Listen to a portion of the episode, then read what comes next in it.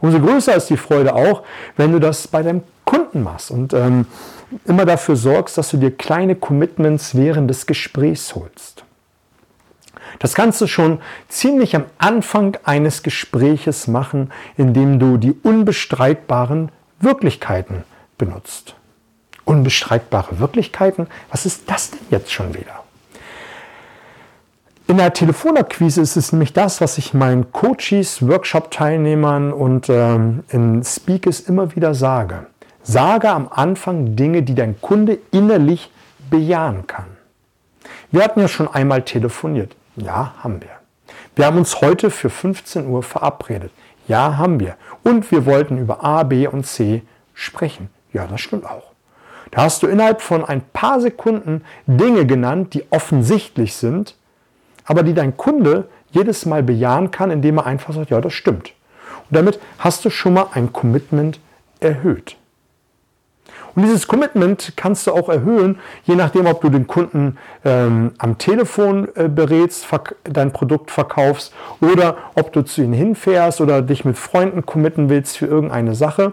Du kannst im Vorfeld deinen Kunden bitten, und das ist so eine der Geheimhacks, wenn du eine E-Mail versendest als äh, Bestätigung für den Termin, bitte suchen Sie sich die Unterlagen für die Baufinanzierung raus, bitte suchen Sie sich die Unterlagen der letzten Steuererklärung raus, bitte äh, schauen Sie sich mal die Webseite an, da sind die und die Vorteile drauf, bitte schreiben Sie sich die zwei wichtigsten Dinge auf zu Punkt A und B. So. Hat dein Kunde eine Aufgabe, die er erledigen muss und wenn du dann ins Gespräch gehst und du siehst schon die Dinge vor dir liegen, hast du ein Commitment. Ein Commitment, was in dem Moment Gold wert ist, weil er schon sich mit dir identifiziert hat. Er hat angefangen, sich mit dir zu beschäftigen und äh, ja, er hat auch Interesse. Das Interesse ist viel, viel größer. Er würde all die Dinge nicht tun, wenn er kein Interesse hätte. Er würde die Dinge nicht tun, wenn er kein Interesse hätte. Und dadurch erhöhst du dieses Commitment. Und auch im Verkaufsgespräch Mache das immer wieder. Hol dir kleine Commitments. Das können solche sprachlichen Anhängsel sein wie, nicht wahr, ja. Ähm, ich habe einen sehr guten Freund, mein bester Freund, der macht es auch. Der immer wieder, das ist bei ihm schon natürlich und das ist im ganz normalen ähm, Gesprächsfluss bei ihm drinne. Da kommt ein fragendes Ja. Ja, und dann redet er weiter. Und man stimmt innerlich zu, zumindest bei den meisten Fällen. Und es ist doch interessant. Interessant deswegen, weil sich permanent dann das Commitment und auch die Beziehung in dem Moment äh, verfestigt. Und das kannst du wunderbar für dich nutzen, indem du einfach im Verkaufsgespräch immer wieder kleine Dinge dir abholst, die dem Kunden nicht viel wehtun. Warum? Damit er sich einfach mehr mit dir identifiziert. Siehe IKEA-Effekt. Du kannst auch kleine Dinge dir im Verkaufsgespräch holen als kleine Zugeständnisse. Vielleicht eine verkürzte äh, äh, Zahlungszeit äh, werden die wenigsten als kleines Zugeständnis sehen, aber im Privathaushaltsbereich mag das vielleicht stimmen. Aber da musst du für dich und deine Branche mal gucken, wo kannst du dir kleine Zugeständnisse von deinem Kunden holen, die nicht teuer sind, um schlussendlich das große Ganze zu holen. Vielleicht hast du ja eine Idee, was so kleine Zugeständnisse sein könnten. Das kannst du mir ja mal in die Kommentare schreiben. Würde mich mal interessieren, kriegst auf jeden Fall von mir ein Feedback, was du dann für dich anwenden kannst. Das dritte Prinzip, worüber ich mit dir sprechen möchte, ist auch einer der wirksamsten Prinzipien, die, die man verwenden kann. Ich habe all diese Prinzipien ja nicht selbst erfunden. Ich habe sie nur für mich praxistauglich umgesetzt und du kriegst ja viele Praxisbeispiele, wie du, wie du sie für dich und deine Verhandlungen, Verkaufsgespräch oder wenn du andere Menschen überzeugen willst, für dich nutzen kannst.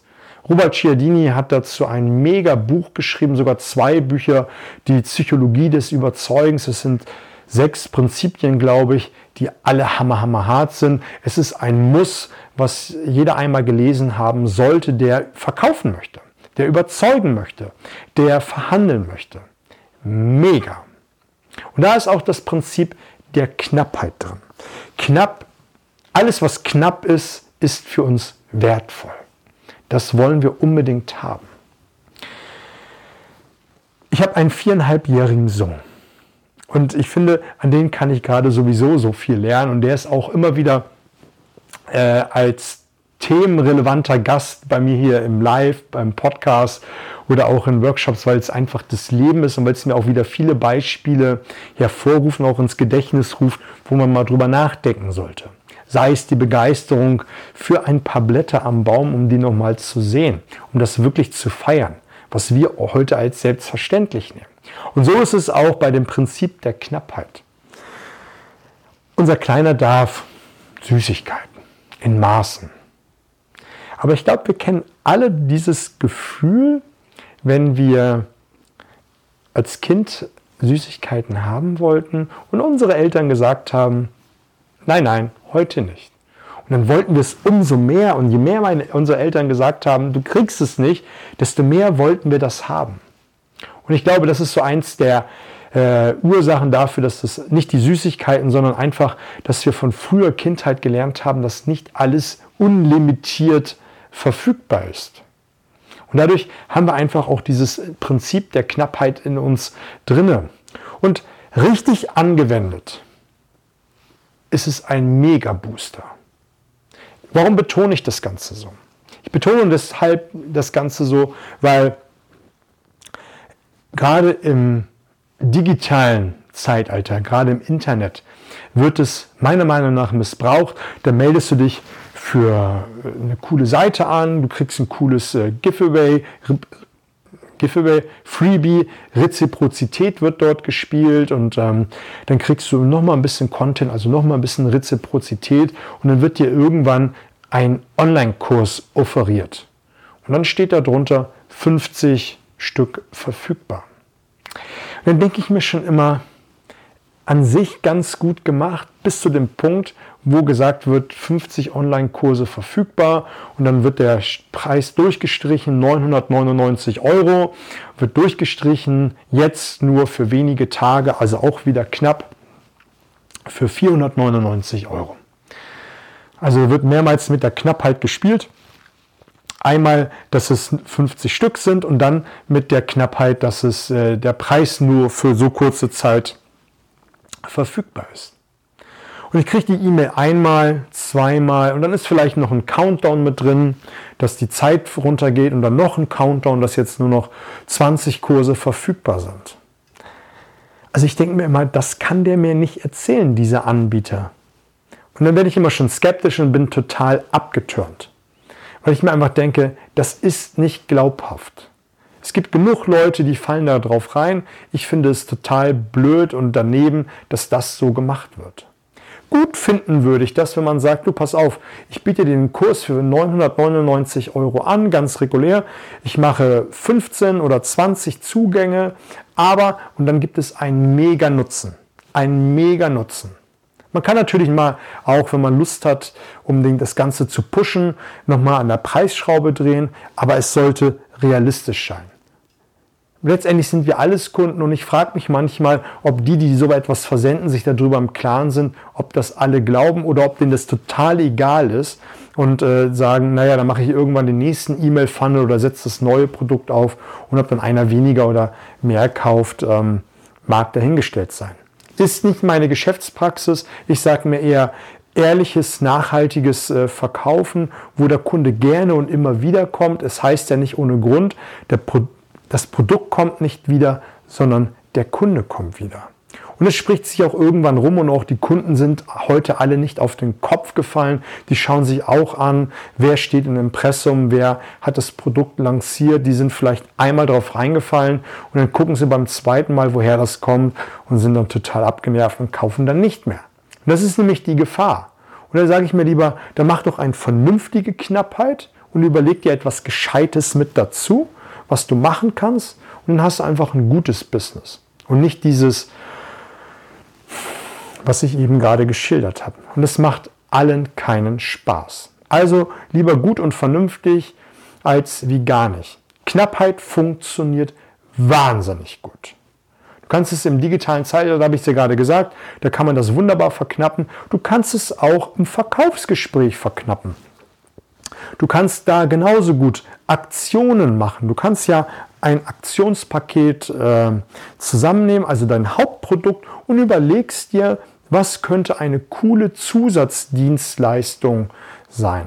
Was könnte ein Zusatzprodukt sein, was ich an den Hauptprodukt anbappen kann, was gut passt, was vielleicht nicht so häufig verkauft wird, um den Verkauf anzuschieben. Und da machst du mal einen knackigen Preis dran. Oder ich nehme das Hauptprodukt und packe ein Produkt, mit welchem ich bei meinem Kunden noch nicht vertreten bin. Oder was überhaupt nicht mit dem zu tun hat, aber was ich gerne verkaufen möchte, wo die Verkaufszahlen im Unternehmen nicht so gut sind, packe ich mit dazu und mache da einen schönen Preis. Und sage, davon habe ich 1000 Stück, 500 Stück, wie auch immer, oder in den Monaten äh, November, Dezember wird es angeboten zu dem Kurs und danach gibt es das nicht mehr. Wer am 1. Januar, also am 2. Januar anruft und das haben möchte, der bekommt es nicht mehr. Es gibt ja Kunden, die sind sehr skeptisch und sagen sich, naja, also ich warte ab und ähm, im Januar kriege ich das schon. Da bist du standhaft. Da bleibst du hart. Warum? Machst du das einmal, dann bist du durch. Der Kunde merkt sich das, das spricht sich im Markt herum und dann später machst du wieder so eine Aktion. Ist genauso wie im Onlinehandel, was ich dir gerade gesagt habe. Der Kunde denkt sich, naja, ich kenne ja meinen Verkäufer, den brauche ich ja nur anrufen, dann kriege ich den Preis, dann kriege ich die Aktion. Wenn du das machst, dann bist du verbrannt und brauchst es nie wieder tun. Aber eins garantiere ich dir. Eins garantiere ich dir. Bleibst du standhaft, magst du in den ersten Malen Umsatz liegen lassen.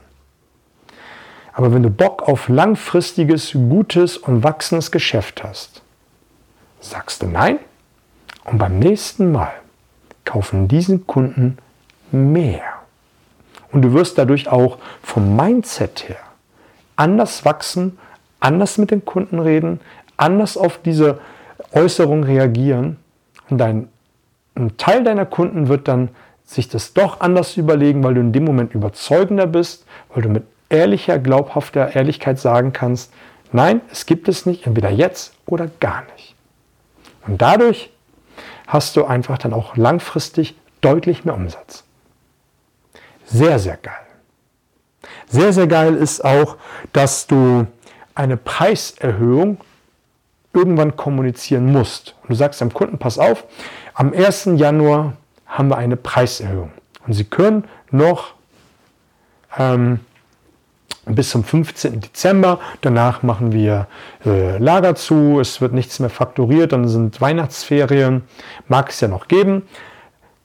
Bis zum 15. Dezember können Sie zum alten Preis kaufen. Der Kunde wird sagen, ja, ich überlege es mir, ich weiß Bescheid. Und da wird erstmal eine Zeit lang nichts passieren. Dann rufst du den Kunden nochmal an, Anfang Dezember, erinnerst ihn nochmal dran, schickst ihm eine Erinnerungs-E-Mail raus im Online-Marketing. Zum Ende des Zeitraums kontaktierst du ihn ein letztes Mal. Nur, dass sie es wissen, in zwei Tagen ist der Countdown vorbei, dann kann ich nichts mehr für sie tun. Kaufen Sie noch zum alten Preis.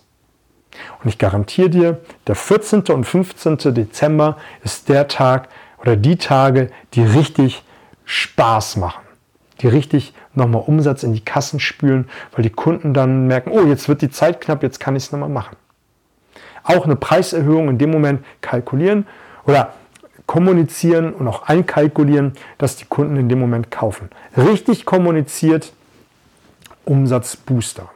Also auch für kurze Zeit die, äh, den Kunden kommunizieren, dass in kurzer Zeit die Preise hochgehen und er die Möglichkeit hat, nochmal zum alten Preis zu kaufen.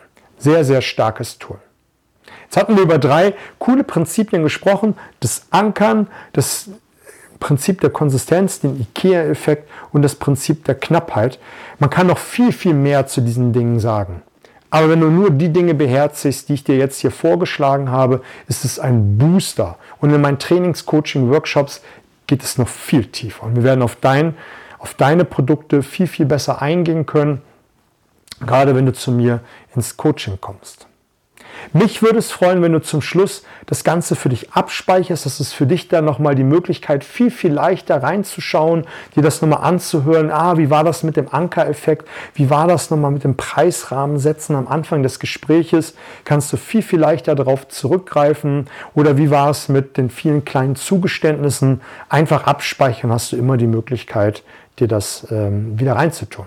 Und markiere eine Person, damit die auch viel, viel besser wird im Verkauf, im Verhandeln. Das ist für mich dann nochmal eine Art äh, Wertschätzung, dass die anderen auch nochmal davon profitieren können. Also in diesem Sinne, alles Gute, viel Spaß beim Verkaufen, Verhandeln. Ich wünsche dir was.